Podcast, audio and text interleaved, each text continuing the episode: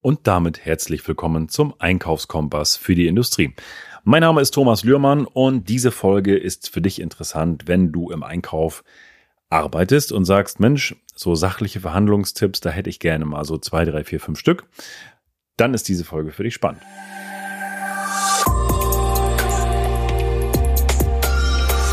Ja, und wir starten direkt mal rein. Ich habe mir Gedanken gemacht, okay, welche Verhandlungstipps, also es gibt ja unendliche Verhandlungstipps, aber welche sachlichen Verhandlungstipps können wir denn wirklich auch in der Praxis gebrauchen und anwenden? Und daher einfach mal kurz und knapp in der kurzen Folge für dich einfach die Low-Hanging Fruits. Und für mich ist da wichtig, ich, ich bin da immer sehr sachlich gepolt und deswegen sage ich da ganz klar, diskutiere die Fakten. Also nicht drum herum labern, sondern wirklich die Fakten auf den Tisch, diskutiert die Fakten. Gerade in der Verhandlung brauchen wir ganz klare Fakten. Die Fakten kommen natürlich von dir, weil du gut vorbereitet bist auf die Verhandlung mit Zahlen, Daten, Fakten, aber dann auch wirklich darauf runterbrechen und diskutiert die Fakten. Geht nicht in irgendwelches Palaber rein und irgendwelche, ja, und das kennen Sie ja alles am Markt, sondern nein, kenne ich nicht. Und dann richtig in die Fakten reingehen. Also ganz klarer Tipp, diskutiert die Fakten.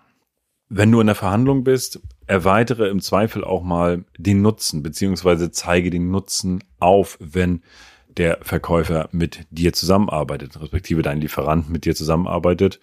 Welchen Nutzen kannst du noch bieten? Also was hast du ganz klar oder was ist, der, was ist der Vorteil halt auch für, für deinen Lieferanten, wenn er mit dir zusammenarbeitet? Und wo kannst du da vielleicht auch noch was erweitern? Kannst du vielleicht noch mehr prozentualen Anteil ihm geben für die gewisse Warengruppe oder kannst du aufzeigen die Zukunftsträchtigkeit deines Unternehmens, also erweitert da ganz klar den Nutzen. Und gerade wenn du nachher an so einen Punkt gekommen bist in Verhandlungen, nenne ganz klar deinen noch akzeptablen Preis und deine weiteren Forderungen. Also sprich es an, welchen Preis du ganz klar, wo du sagst, das ist, das ist noch akzeptabel. Bis dahin kann ich gehen, alles andere, no way, da geht nichts. Und was du für weitere Forderungen hast. Also auch hier wieder ganz klar, deswegen sachliche Verhandlungstipps. Nenne ganz klar den, den Preis und die weiteren Forderungen. So weitere Forderungen, was können das sein?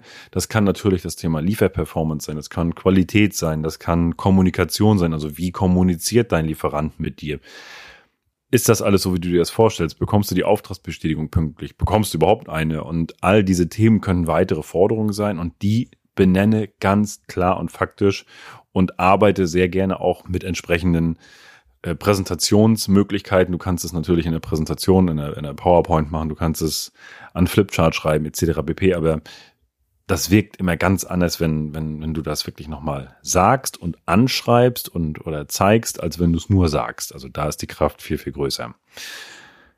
Und was extrem wichtig ist, schafft ein gemeinsames Werteverständnis. Weil wir haben ja sehr häufig, dass die unterschiedlich das Verständnis für, für den Wert einfach nicht da ist. Und da ist es deine Aufgabe im Einkauf, in dieser Verhandlung dann auch entsprechend das gemeinsame Werteverständnis zu schaffen, zu gucken, wo kommt hier überhaupt der Wert her, wie wird was berechnet und wo kommt hier eine Preisanpassung her.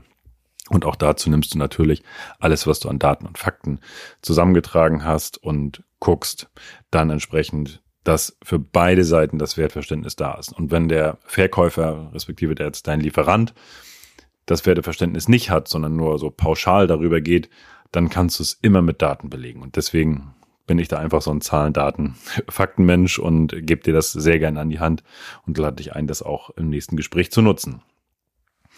Und als letzten Punkt, frag ruhig in den Verhandlungen auch noch, was, was kann ich noch tun? Was kann ich als Einkäufer, was kann ich als dein Kunde, was kann ich noch tun, damit du diesen Preis erreichst, meinen Zielpreis zum Beispiel oder meine, meine Forderung. Es muss ja nicht immer der Preis sein. Also natürlich brauchen wir einen akzeptablen Preis, aber nicht in jeder Verhandlung geht es immer um den Preis. Es geht auch mal um die Lieferperformance. Es geht um die Wiederbeschaffungszeiten etc. pp. Das heißt, auch hier würde ich immer hingehen und sagen, was können wir noch tun? Was können wir tun, damit du schneller liefern kannst, damit wir die Auftragsbestätigung schneller bekommen, damit die Qualität besser wird, etc. pp. Also reicht deinem Lieferanten die Hand und dann sind wir auch schon beim Lieferantenentwicklung näher mit drin. Aber das ist ein Thema, was ich immer mitspielen würde und da auch gucken würde, wo kannst du den Lieferanten unterstützen?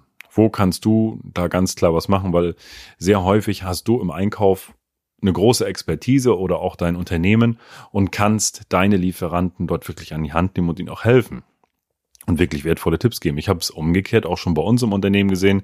Wir arbeiten für sehr viele große, namhafte Konzerne und auch dort wird uns sehr häufig Hilfe angeboten, welche ich natürlich sehr gerne annehme, weil das ist für mich immer sehr wertvoll, dass ich Hilfe bekomme und die Erfahrungen sind meistens sehr, sehr, sehr wertvoll, die, die ich bei mir eins zu eins implementieren kann. Und ich sage, bevor ich mir eine Unternehmensberatung reinhole, ähm, lasse ich mir auch gerne einen Tipp geben von zum Beispiel der Qualitätsabteilung eines großen Konzerns. Und äh, das ist für mich dann am Ende des Tages wieder sehr wertvoll und wir werden dadurch besser. Und wenn der Preis oder die Forderung, die, je nachdem, die der Kunde hat, dann am Ende des Tages dadurch eintritt, dann haben alle gewonnen. Und von daher, das als letzten Tipp, frag, was du noch tun kannst. Das einmal zu den sachlichen Verhandlungstipps. Auch hier viel Erfolg beim Anwenden. Beim Erreichen deiner Ziele wünsche ich dir jetzt viel Erfolg. Und wenn dir die Folge gefallen hat, abonniere den Kanal und lass gerne eine Bewertung da.